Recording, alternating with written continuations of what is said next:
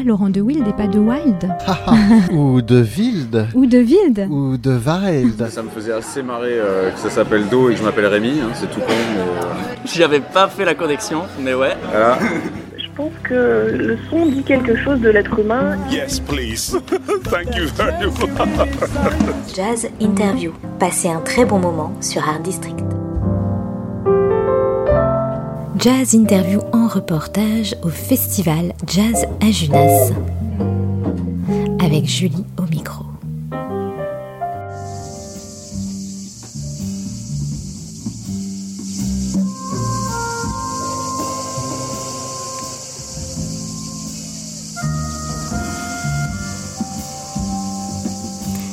Du 18 au 22 juillet, Jazz à Junas a fêté ses 30 ans cette année sous les pins et au son des cigales. Ce village du Gard, niché entre Nîmes et Montpellier, vit au rythme du jazz puisque même ses rues ont été renommées avec le nom de musiciennes et musiciens de jazz qui sont passés sur la scène en plein air du festival. Dans un site extraordinaire, la musique y résonne et illumine les carrières dites du bon temps qui ont comme un air de ruine antique.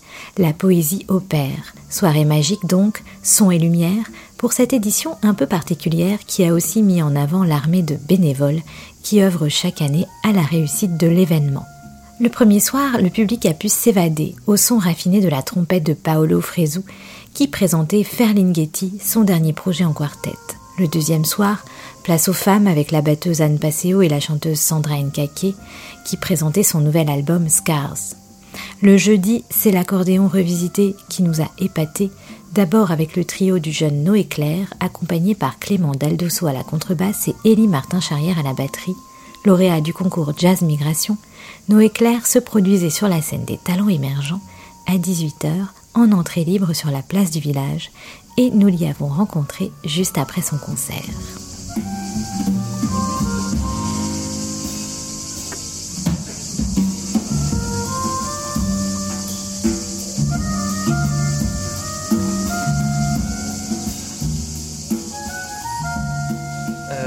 Bah, tout d'abord, on était très très heureux d'être là. Donc c'est la première fois, comme tu disais, qu'on vient au festival. Donc on était heureux de, de partager notre musique avec euh, tout ce beau monde. Et euh, oui, le blues des cigales, en fait, c'est le, tout premier morceau que j'ai composé euh, il y a très longtemps, quand j'étais encore étudiant. Et, Pourquoi les cigales? et pourquoi les Parce que j'ai grandi en fait dans un, dans un village euh, euh, dans le sud-ouest près de Carcassonne où, qui est en fait entre la limite euh, sur une montagne à la limite entre le climat continental et méditerranéen. Et donc il y avait toujours euh, un passage euh, où on passait du bruit des cigales à, au son euh, Ah oui. silencieux donc voilà c'est quelque chose qui me qui m'a beaucoup nourri toute mon enfance Tu as été quand même bercé au, au son des, des cigales. voilà Et alors, le son de l'accordéon, il vient d'où? Parce que donc tu es accordéoniste. Alors moi, le l'accordéon, il y a c'est une, une double histoire en fait. Euh, ça vient à la fois de, de, de ma mère et de mon père. Ma mère est euh, d'origine arménienne, donc quand j'ai grandi, j'ai entendu, j'ai été bercé un peu avec le avec la musique arménienne, la musique des Balkans. C'est quelque chose qui était présent dans, mon entourage. Et euh, du côté de mon père, mon père était musicien amateur et son père, lui, a été saxophoniste de bal pendant longtemps. Et donc, euh, c'est quelque chose aussi qui, qui m'a nourri. Voilà, l'aspect en fait euh, populaire et riche de l'accordéon, riche de, de plein de couleurs différentes. Voilà. Alors, c'est vrai que l'accordéon, c'est c'est pas le plus euh, fréquent hein, des, des instruments euh, dans le jazz, mais il y a quand même, euh, par exemple, là ce soir, le même soir que toi à Junas, il y a aussi Vincent Perrani hein, qui, qui va jouer sur la scène de, de Junas. Il y a un renouveau de l'accordéon, tu as l'impression, dans le jazz un petit peu? Absolument, oui. En fait, c'était un instrument qui a été, qui a été longtemps euh, abandonné. En fait, il y a eu une grande période des années 30 aux années 50. Il y avait toute cette, euh, cette période avec les euh, Joe Priva, Tony Murena. Donc, pas mal d'accordéonistes, en fait, qui, euh, qui jouait beaucoup avec Django Reinhardt, donc qui, qui mélangeait ce, ce que- la valse musette avec le, le jazz manouche. Mais après ça, il y a eu vraiment un creux avec euh, une très mauvaise image de l'accordéon, quelque chose de désuet, de, une image un peu péjorative. Et donc il y a, il y a des, des musiciens qui ont à nouveau réouvert la porte. euh, dont euh, en France euh, Richard Galliano, puis après euh, Vincent Perani pour citer les, Ouais. les personnes les plus connues. Ça Mais, inspiré, ils t'ont inspiré. Oui, oui, euh, absolument. Ouais. Et euh, il y, en a plein d'autres d'ailleurs euh, Oui, oui. qu'on pourrait citer. Il y a aussi euh, la, la musique classique qui s'est développée euh, à la fois dans les conservatoires, mais il y a de plus en plus d'a- d'artistes. Euh, Là, on a par exemple Théo Hoult qui est le premier accordéoniste qui a, qui a remporté les victoires de, de la musique classique à l'accordéon. Donc, donc c'est un instrument petit à petit qui se qui, revient dans l'imaginaire des gens. Alors c'est vrai qu'ici, là, à Junas, le concert était, superbe et très délicat, en même temps très moderne. On n'était pas du tout justement dans le bal musette. hein. Tu revisites tout ça. Euh, tu, as voilà. co- Comment tu fais en fait? Comment tu composes? Euh, C'est très aussi. euh, c'est assez intime en fait ton accordéon. Oui, euh, c'est vrai. Euh, D'ailleurs, Secret Place. Secret Place, c'est ça, c'est une invitation à, Voilà, le à titre. aller dans un Ouais. endroit secret, à, se- à se réunir euh, Mm. l'espace d'un concert dans un, dans un Ouais. endroit secret. Le titre de ton premier album. C'est ça, hein, c'est ça. qui a été qui a reçu pas mal de, de, de jolis commentaires dans la presse pas mal aussi de, de, de prix des révélations euh, Jazz Magazine par exemple je crois qu'il y a eu aussi le, le festival à Saint-Germain-des-Prés euh, vous avez été lauréat Oui, absolument. c'est ça donc il y a une belle, une belle histoire avec ce premier album hein. Oui, en fait, euh, ce premier album, justement, suite à, à ce concours Jazz à Saint-Germain-des-Prés, a été, on a pu l'enregistrer, a été produit par, le, par, le festival, par ce festival-là. Et on a eu la chance d'avoir justement Vincent Perani qui est, qui est là ce soir euh, avec nous pour faire la direction artistique. Il y a eu Vincent Segal, le violoncelliste, qui est venu euh, jouer sur un titre. Euh, un joueur de oud avec qui j'avais beaucoup collaboré, euh, Habib chez Adéana, qui, est- venu enregistrer aussi. et alors ici à Junas ils ont ce programme hein, aussi en partenariat avec Jazz Migration Absolument. Puisque vous êtes aussi euh, le trio donc, qui est lauréat euh, de, de Jazz Migration, Euh, cette scène en fait un peu off hein, du, du festival qui, qui était, c'était à 18h, gratuite pour le public de, de Junas. Comment tu t'es senti sur cette scène? Très bien, vraiment à ma place. Ouais, avec les cigales justement. Oui, et puis euh, un côté euh, simple, sans, euh, sans trop de code. euh, J'ai senti que le public réagissait euh, vraiment euh, spontanément, justement. Tu travailles déjà sur un deuxième album? Oui, en fait, pour tout dire, il est déjà enregistré et il sortira au printemps 2024. Ah ben on va suivre ça alors. Merci beaucoup euh, Noé Claire. Donc euh, Secret Place, hein, on peut se le procurer aussi. Bien sûr, bien sûr. Ou venir te voir en concert parce que je crois que voilà, tu as pas mal de dates aussi en 2023, hein, ça marche bien. Oui, c'est une belle, euh, Ouais. belle tournée. Merci à toi. Merci, merci beaucoup.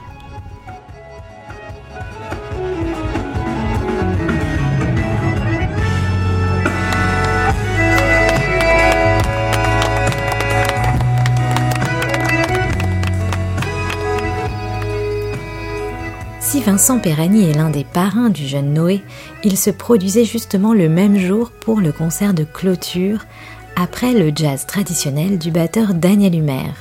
Sur ce dernier, référence incontournable de la scène jazz française, notons qu'il connaît bien Junas puisqu'il est l'auteur des vitraux qui ornent le temple du village.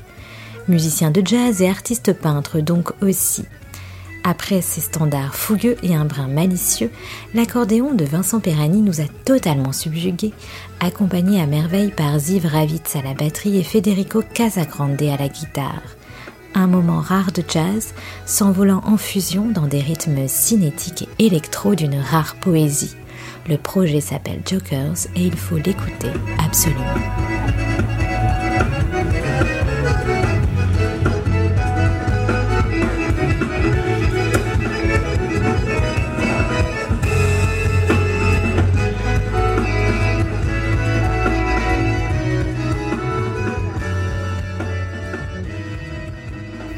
Le vendredi soir était scandinave avec le contrebassiste suédois Lars Danielsson et son projet Libretto, Parfaitement magnifique, droit et sérieux sur la scène, c'était aussi le piano de Grégory Priva qu'il fallait écouter, qui se levait en maître incontesté de la scène, avec à ses côtés la batterie de Magnus Ostrom qui nous a livré un extraordinaire solo. À sa suite, le jazz électro du trompettiste norvégien Nils Peter Molvaer revenait à Junas après s'y être produit 25 ans plus tôt. Moment de tension et de grâce pour cette trompette lancinante dans le meilleur sens du terme. Un véritable événement puisqu'il s'agissait d'un hommage à l'histoire du festival qui se tissait aussi ce même jour sur la scène des talents émergents avec le groupe du jeune contrebassiste Basil Raola, natif du village, comme nous l'explique l'un des cofondateurs du festival, Fabrice Manuel. Alors là, nous sommes place de l'avenir, en plein cœur du village, face à la mairie, face au temple, un endroit où on accueille beaucoup de concerts à 18h, parce que le festival de Junas, c'est des concerts dans les magnifiques carrières, mais c'est aussi beaucoup de concerts dans le village. Et là, c'est plutôt dédié à la scène émergente, je crois, parce que justement, Junas, le festival, a vocation aussi à promouvoir euh, les jeunes artistes. Oui, exactement. Donc là, on a un, quartet d'un jeune musicien qui a une très belle histoire avec Junas, puisqu'en fait, il est né à Junas. Il a vécu à Junas jusqu'à l'âge de, 14-15 ans euh, et, il a été à tous les festivals durant toute sa jeunesse. Et de façon assez étonnante, il, a décidé de faire euh, de euh, carrière dans le jazz. Et je l'ai retrouvé il y a quelques années, j'ai suivi sa carrière et c'est quelqu'un d'extrêmement talentueux. Et on est très très fiers de l'avoir pour ses 30 ans et de marquer euh, voilà, cette union entre nous et cette histoire qui est plus forte que tout et qui envoie des enfants à une scène de jazz. Oui, parce que tu parlais de tous ces festivals que ce jeune musicien donc, a, fréquenté. Donc, c'est les 30 ans du festival de Junas. Euh, et on est aussi euh, à côté d'un endroit où il y a une petite exposition, je crois, qui retrace un peu cette histoire. Oui, 30 ans de festival, c'est surtout 30 ans d'amitié, 30 ans de travail collectif. On est une centaine de bénévoles à Jazz Junas. Et dans ces centaines de bénévoles, même s'il y a euh, des, historiques, on va dire, des gens qui sont là depuis des années, j'en fais partie, je crée ce festival. Mais à côté de ça, il y a plein de gens qui ont donné de leur temps, donné de leur énergie, donné de leur passion, de leur euh, de leur intelligence pour ce festival. Et euh, l'association et des bénévoles ont décidé de rendre hommage à d'autres bénévoles, à toute cette histoire. Et ça, je crois qu'il faut jamais oublier que les plus belles choses, elles se font pas avec de l'argent, elles se font avec du cœur. Alors c'est quand même, j'imagine, beaucoup de partenariats, beaucoup de, justement de, liens qui s'est tissé dans, la, dans le département et dans la région. Euh, est-ce que euh, tu as l'impression que justement euh, depuis le début et aujourd'hui, le jazz, voilà, ça, ça, ça, amène plus de public aujourd'hui? Comment ça se passe? Alors, on a, euh, on a un gros soutien des, collectivités publiques, le ministère de la Culture, la région, le département, la communauté de communes et la ville qui sont derrière nous et qui sont derrière nous, mais pas que sur des subventions, mais aussi sur la communication, sur l'engagement, ce qui fait qu'on a un public de proximité. On a un public qui est à 80% gardois ou hérolté. Donc ce public-là est un public qui aime Junas, qui est un public fidèle, qui a une vraie relation avec un petit village, puisque Junas c'est 1100 habitants, donc c'est loin des centres euh, de Montpellier ou de, Nîmes, à 30 km de part et d'autre. Et je crois que c'est une vraie démarche d'aller à Junas. Et donc on vient chercher à Junas quelque chose qu'on ne trouve pas ailleurs. Et euh, ce public, c'est un public qui se renouvelle sans cesse, qui se renouvelle par, les choix de programmation. Il est évident que quand on fait Sandra Caquet, on a un public beaucoup plus jeune. Euh, ce soir, avec Nils Peter Molvar sur la musique électronique, on va aussi être sur un public différent. Et puis, on a des, gens qui, euh, aujourd'hui, décident, plus d'une centaine de personnes qui décident de passer les cinq jours de festival euh, et, de, vivre l'ambiance du village jazz avec tout ce qui se fait, les concerts à 18h dont vous parliez tout à l'heure, mais aussi les expositions, aussi des choses impromptues comme on a eu cette année avec Arnaud Métivier et Otto Lechner. Et ce public, on a une vraie relation d'affection. Peut-être un souvenir, quelque chose d'un peu particulier pour vous euh, durant ces 30 ans? Ah ben le, je crois que pour, pour moi, comme pour la plupart des membres de l'association, il y a eu un moment très très fort. C'est pour les 20 ans, Arnaud Métivier, notre, un de nos artistes fétiches, qui sur un ballon a survolé euh, les carrières en jouant de l'accordéon les cinq soirs du, Festival des 20 ans. Je crois que euh, quand la musique devient poésie, quand la musique devient, devient passion, quand la musique devient euh, un, phénomène d'émerveillement. je crois qu'on est les plus heureux en tant qu'organisateur parce qu'il n'y a pas plus beau que les, pétillements des yeux des spectateurs qui sont dans nos festivals. Comme je vous le racontais, moi j'ai créé Jazz à Junas à l'époque avec une association qui s'appelait les Copains d'abord. Les Copains d'abord avaient pour objectif de faire euh, la fête, euh, toutes les fêtes, le feu d'A Saint-Jean, le, bal, euh, on a recréé l'équipe de foot, tout le reste. Il y avait à l'époque un très très bon restaurant catalan, qui était un restaurant très chic, à, à Junas. Et donc à chaque fois, j'allais le voir pour lui demander un peu d'argent pour nous aider, et il ne me donnait jamais d'argent. Et, euh, et, en 94, en 95, euh, en 94, je vais le voir, il me dit je veux pas d'argent, de toute façon, moi ce qui m'intéresse, je vous donne pas d'argent, moi ce qui m'intéresse, c'est que vous ayez Tété Montoliu. C'était resté derrière l'oreille, et en 95, je vais euh, voir ce monsieur et je lui dis bah écoutez voilà, ça y est, j'ai Tété Montoliu, il faut que vous soyez partenaire. Ce monsieur est devenu partenaire du festival, il nous a accueillis, il a eu un enfant qui s'appelle Basile Raola, qui jouera là tout de suite. Et en 95, le festival est tout petit. On a fait l'année avant, on a fait euh, Petras Mijauskas, Mescal et Stéphane Cochoyan. On ne peut pas dire qu'on méritait un passage national. 95, on ouvre Télérama et on a un article magnifique dans Télérama. On est sélectionné dans les quelques festivals de France en disant que les carrières de Junas sont un des plus beaux lieux de France. Signé Michel Contat. Donc moi, pour moi, Michel Contat, c'était un grand journaliste, mais alors impossible. Il n'avait jamais reçu, a priori, il n'avait pas reçu de dossier de presse parce qu'on n'était pas bon, on ne savait pas, et rien du tout se fait. Quelques années après, une discussion avec Paolo Frezou, dont on a ce lien, nous explique le lien de Michel Contat, secrétaire de Jean-Paul Sartre. Alors là, je me dis, ça c'est quelque chose d'incroyable. Et quelques années encore après, euh, j'écoute France Culture et j'écoute et j'entends les entretiens de Jean-Paul Sartre à France Culture, les 9 ou 10 heures d'entretien de Jean-Paul Sartre à France Culture, et on entend tous les battements euh, de l'horloge et tous les, les, sons de l'horloge. Et là, j'achète ce coffret, je l'offre au maire du village de l'époque, Jean-Paul Loz, et, euh, et je vois qui réalise les enregistrements de Jean-Paul Sartre à Junas, Michel Contat. Et je comprends quel est le lien de Michel Contat à Junas. Et Michel Contat, sans jamais avoir mis les pieds à Junas, a toujours eu et a eu un de ses gestes incroyables de soutenir le festival alors qu'on n'était rien et juste par, par tendresse. Il fait la même chose que quelqu'un, comme Charles Aznavour, qui l'année de l'Arménie, je, je lui fais une longue lettre pour qu'il nous soutienne. Son secrétaire particulier m'appelle, il me dit non, Charles Aznavour ne soutiendra absolument pas le festival. Et, euh, et M. Aznavour n'a pas le temps euh, de venir au festival. Bon, ben, j'avais pris une claque, c'était la vie, euh, j'en ai pris d'autres.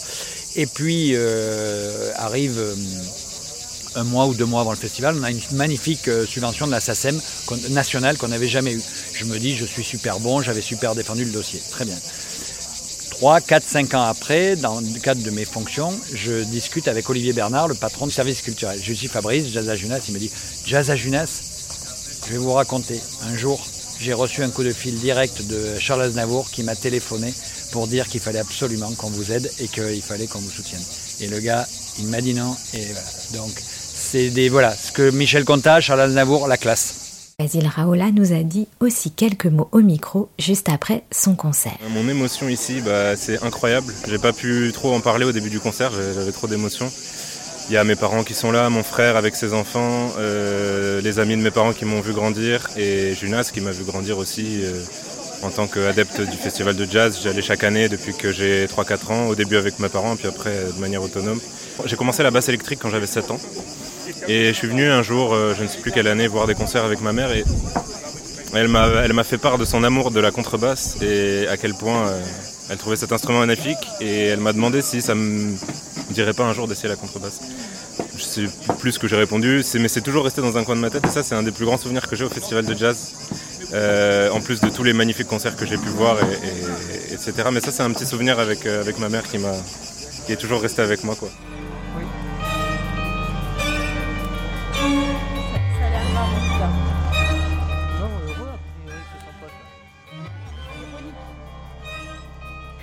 Enfin arrive la dernière soirée, éclatante elle aussi avec le sacre du tympan de Fred Palem, dont la musique symphonique nous a emmenés rêver vers les étoiles et les satellites d'Elon Musk, réécouter un des premiers morceaux de musique électronique française, ou encore se prélasser au son d'une balade sensuelle. Il fallait même peut-être prendre un bain. Mais Fred Palem en parle très bien lui-même. Écoutons-le. Ah, il y a de l'ambiance là. Bonsoir Fred. Bonsoir. Merci beaucoup d'être là. Alors on est, euh, il fait déjà nuit, on est au cœur des carrières de Junas. Ouais. Et je crois que tu les connais déjà ces carrières. Eh bien oui, parce qu'on est venu il y a deux ans. Et euh, c'était c'était un concert euh, très important pour nous. Ça faisait longtemps qu'on qu'on- qu'on voulait venir dans ce festival. C'était pas toujours évident, c'est un gros festival. Et euh, c'était notre première il y a deux ans. Et là, j'ai appris qu'ils voulaient nous refaire deux ans après. Alors là, j'étais vraiment. J'étais fou de joie, quoi, parce que c'est c'est- c'est pas c'est assez rare de refaire deux fois de suite un festival comme ça. Euh, Il y a des festivals un peu équivalents euh, que j'ai fait il y a 20 ans, que j'ai jamais refait depuis. Ça, c'est- Eh oui. donc, euh, euh, mais en fait, je crois qu'en fait, ils nous aiment bien. En fait, ils aiment bien la musique qu'on fait, et, et voilà. Donc nous, on répond présent. Alors une musique avec une palette euh, très très large, Ah beaucoup, ouais. beaucoup de couleurs. Ouais. On s'est régalé. Euh, moi, j'avoue que j'ai eu un petit faible pour euh, l'hommage à Elon Musk. Tu peux nous en dire un petit mot? Je sais pas si c'est un hommage d'ailleurs. Ah bah, en fait, non, mais je, je voulais faire un. Je sais pas, je pensais à un espèce de thème un peu sur euh, sur l'espace, sur la conquête spatiale. Je pensais à un truc comme ça. Et puis, au moment où j'étais en train d'éc- d'écrire le morceau, j'ai pas fini de l'écrire, mais il y a un pote qui m'appelle qui me dit, tu sais, il y a les satellites d'Elon Musk qui passent dans le ciel ce soir. Je dis, ah bon, Euh, bah oui, tu vas aller voir de chez toi. Et on les a vus passer, on voyait les lumières. Mm. Je me suis dit, bah, je vais l'appeler comme ça.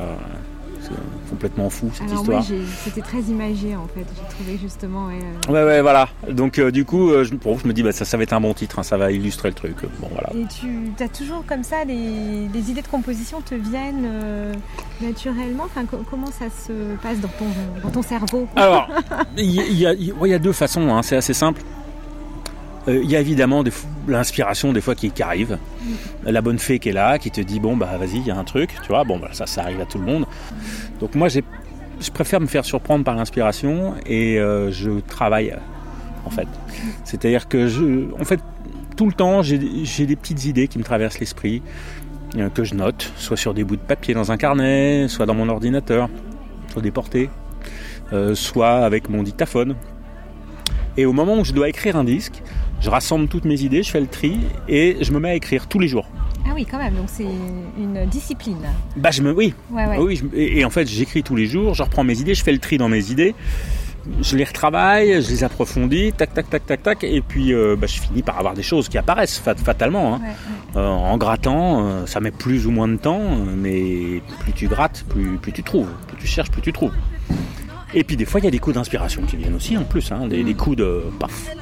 Par exemple, le Goodbye Lougaroc, Ouais. c'est un morceau que j'ai écrit pour mon, pour mon père. Euh, il me réclamait un morceau depuis des années. Et euh, c'est difficile de faire des morceaux comme ça pour, Sur commande. sur enfin, commande, surtout sur les, pour, les, pour les gens qu'on aime. C'est, Oui, assez difficile. Il faut que ça vienne naturellement, sinon c'est trop compliqué. Et j'arrivais pas, je trouvais pas d'idée. Il est décédé. Ah oui. Et puis euh, en janvier 2020, et je cherchais. Euh, Enfin, j'avais cherché des idées avant, mais je n'avais pas trouvé. Et il, est, il est décédé, et puis j'étais en train de régler des problèmes de papier pour lui, oui, des problèmes de papier à la con. bien sûr. ouais. Et un matin, je, je sors de chez le syndic, euh, de son appartement, je sais pas quoi. Et j'ai un espèce de coup de blues qui me tombe sur les épaules et, j'avais l'impression que je pesais dix fois mon poids, quoi. C'était. Je dis, putain. Et là, je, je- c'était tellement, euh, je sais pas, c'était tellement dur. Euh, j'entendais une espèce de un truc de guitare quoi. Parce que lui il jouait un peu de guitare aussi il aimait beaucoup le blues et tout. Et j'entendais une espèce de un truc de blues comme ça. C'est très bluesy. Hein. bah, très blues ouais. Et j'entendais un truc comme ça et j'ai fredonné le truc j'étais là je me disais putain merde. Là j'ai vraiment un gros coup de blues. Puis je, je me fredonnais ça dans ma tête en rentrant à ma voiture. J'ai pris mon dictaphone je l'ai enregistré et puis j'avais complètement oublié que j'avais enregistré Ouais. quelques mois après. Et puis j'ai repris mes notes et je suis retombé dessus. Je me suis dit, ah putain, oui, je me souviens de ce moment-là. Mais ouais, mais ouais, cette espèce de thème de blues, il y a un truc à faire avec ça. Je me souviens pile de comment je me sentais à ce moment-là et je vais restituer ça, quoi. Et le morceau, je l'ai écrit très très vite. Ouais. Très très très très vite. Ça a été c'est un des morceaux les plus rapides. C'est vrai qu'il y a beaucoup d'émotions. hein, Ah oui, bah on le sent, puis bon, tu, tu l'expliques, mais quand même, euh, c'est vrai que c'est un des plus beaux, je trouve, euh, d'ailleurs, du, du répertoire. Enfin, je les ai tous aimés, mais pour le coup. euh, Bah moi c'est, la chose après laquelle je cours en permanence, c'est le, le lyrisme, euh, l'émotion, c'est des choses qui moi qui, qui sont très importantes pour moi en musique. C'est pour ça que j'aime la musique. Après, j'aime aussi des musiques où il n'y a pas de lyrisme, où il n'y a pas d'émotion. Par exemple, on me compare souvent, euh, les gens me disent Ouais, toi, t'as écouté Zappa et tout. Je dis Bah, pff, non. Ah oui, alors sur le dernier morceau, le, le Oui. tout dernier, il y a, y y quand même beaucoup de, de Zappa là, non Euh, enfin, il y a un thème qui est, qui- qui est construit un tout petit peu comme, euh, comme une mélodie de Zappa que j'avais entendue il y a longtemps, mais ça n'a rien à voir. Mais c'est Ouais. un espèce de clin d'œil. Zappa, c'est. Il n'y a pas de, de sentiment dans Zappa. C'est pas grave, c'est pas, une- pas un critère de jugement, c'est juste une constatation. C'est quelqu'un qui travaillait pas avec ça. C'était. euh, ça sortait comme ça venait, mais il cherchait pas à provoquer des émotions. Et puis là, avec l'aspect symphonique aussi, il y a, Oui. il y a un souffle euh, Oui, ah oui, bien sûr. qui est extraordinaire. Quoi. Ah bah oui, là c'est avec les cordes, les cuivres, tout de suite ça, Ouais, ouais, ouais. ça décuple. Parce que tu, tu es aussi chef d'orchestre un peu, hein euh, Oui, oui, oui, euh, à ma façon. euh, je sais. depuis des années, parce que bon, un tout petit mot, mais c'est, une aventure de vie en fait, le sacre. Ah oui, oui, bien sûr, c'est une aventure de vie. J'allais dire le sacre du printemps. Mais... Oui, mais tout le monde fait l'erreur, hein, voilà, pas grave. le sacre du tympan, évidemment, fallait que je le fasse. C'est pas grave. Non, non, mais c'est une aventure de vie. Mais l'orchestre, il change suivant les, suivant les albums, suivant les, les émotions, tout ça. C'est voilà, des fois il y a des musiciens qui ont envie, qui ont envie de partir faire autre chose. Euh, moi, des fois, j'ai envie de, de jouer avec d'autres musiciens. euh, donc, je, je fais varier, en fait. Oui, euh, oui, ce qui est important, je pense d'ailleurs. hein. Ah, c'est capital. hein. J'ai changé, j'ai changé la- le line-up de l'orchestre à partir de l'Odyssée, là, et je le regrette pas. Mm, mm. Et je suis hyper content de cette section de cordes, les musiciennes sont incroyables. Après, je sais qu'il va falloir que je m'en sépare un moment pour monter autre chose. Ouais, c'est-à-dire que là, c'était le dixième album, hein, Ouais, euh, ouais. qui s'appelle le numéro euh, enfin, 10. 10 hein, d'ailleurs, voilà. Ou X, comme tu disais. Bah, X, ouais, ouais, enfin, mais. chiffre romain. Mais quand tu vas t'acheter un iPhone 10, tu dis pas un iPhone X. Non, c'est ça. Bon, alors voilà, je comprends pas pourquoi me on me dit X. Donc le 11 est en préparation Le 11 est en préparation dans ma tête. Ouais, d'accord. Donc ça mûrit. C'est en train de mûrir. Super. C'est en train de mûrir. euh, Et tant qu'il y a ce répertoire-là qui tourne, euh, je- c'est très difficile de, de commencer à écrire d'autres choses. Mm. Parce que il y a encore, j'ai encore ces morceaux-là en tête, moi. Donc, donc, euh, donc du coup, bah voilà, je, je peux Oui, il pas. faut encore les, Non. les, les, les- les jouer. Eh oui, oui, oui, oui, oui. Les Faut morceaux- Encore qu'ils aient une vie, quoi. Exactement, tu as tout à Mm. fait compris. Les morceaux, ils ont une vie. Euh, ils ont une vie au sein de l'orchestre. Bon, bah, merci beaucoup, Fred. Merci à toi. on- juste, on entend beaucoup de musique derrière nous, bah, c'est normal, hein, on Ouais. est plein dans le festival. Ouais. Euh, donc on va aller écouter euh, Koutou, hein, c'est ça? Koutou, carrément, le groupe de Théo Tsekaldi. Ouais, que tu connais un petit peu. Ah bah oui, je connais bien. Bien sûr. Il est venu jouer sur l'album qui s'appelait L'Odyssée. Ah, super. Merci beaucoup, Fred. Merci à toi. Et à bientôt. À bientôt. En clôture de ses 30 ans de festival, le violoniste Théo Tchekaldi nous a surpris avec son nouveau projet Koutou, qui rend hommage au chant éthiopien et qui trace le sillon d'une musique plus accessible et populaire, très festival en un mot, par rapport à celle plus sophistiquée à laquelle il nous avait habitués. Théo Tchekaldi. Bonsoir, bah déjà je suis très heureux de venir pour la première fois à Junas. C'est un festival euh, dont évidemment j'ai entendu beaucoup parler. Il y a eu des grandes soirées ici, le cadre est magnifique. Et du coup de faire cette clôture de festival, comme le disait, euh, me le racontait en fait le, directeur tout à l'heure, euh, on est un peu le, groupe coquetterie.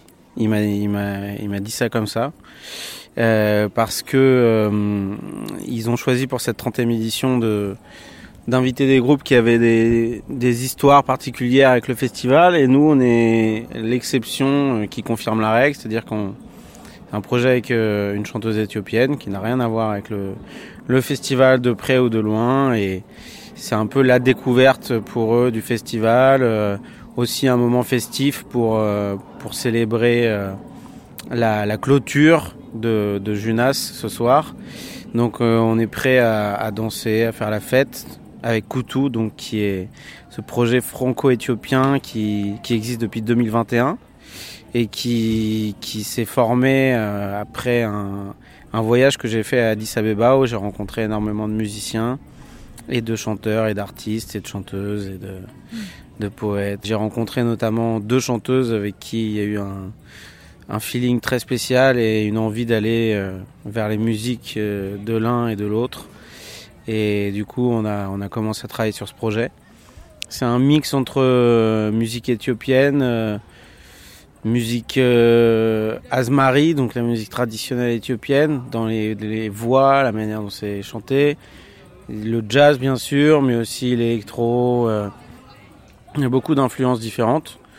Et c'est quelque chose de très énergique sur scène où on a vraiment envie de qu'on rentre dans une communion collective d'énergie, de joie, de, de danse, de trance. Hmm. Et Koutou, ça veut dire quoi du coup? Koutou, en fait, c'est un, un mot euh, amharique, donc la, la langue euh, nationale éthiopienne, qui veut dire euh, agressif, mais dans un bon sens, quoi. Comme un espèce de cri de révolte, mais quelque chose de juste. Mhm. Voilà. Ok, et, est-ce que du coup, euh, cette, euh, cette euh, découverte, enfin, cette ouverture musicale t'a amené à, à penser ton, ton, violon un peu différemment? Ouais, carrément, parce que ça m'a déjà décentré d'un rôle purement soliste et j'ai appris à être aussi en accompagnement, donc j'utilise beaucoup les PIDs je joue pas mal le violon euh, comme euh, à la manière d'une guitare. Mhm. J'utilise aussi mm, quelques effets donc, euh, qui apportent cette touche un peu plus électrique. J'ai essayé de, de m'inspirer aussi du, du, violon traditionnel éthiopien qui s'appelle le masenko, qui est un violon à une corde ah qui se joue principalement en harmonique et, et qui est très entêtant comme ça, hypnotique. Et je m'en suis inspiré un peu pour pour construire mes, mes parties, mes riffs. Euh, chaque, chaque projet que je monte ou que, dans lequel je m'investis, j'essaye de justement d'oublier un peu ce que je connais, ce que je crois connaître et, et de, de prendre des risques et d'aller vers, euh, vers des musiques euh, que je connais pas. Et, du coup de me placer dans cette musique d'une nouvelle façon à chaque fois.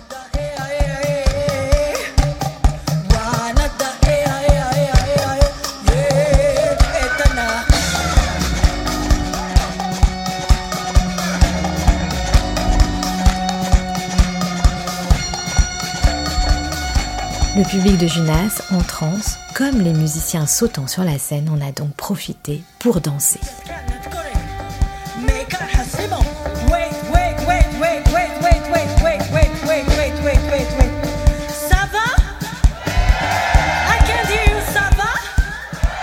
Le festival Jazz à Junas reviendra pour sa 31e édition l'an prochain. C'était Julie au micro pour vous faire vivre cette 30e édition anniversaire j'aurai le plaisir de vous retrouver à la rentrée pour toutes les actualités de jazz qui arrivent. Très bel été à vous tous.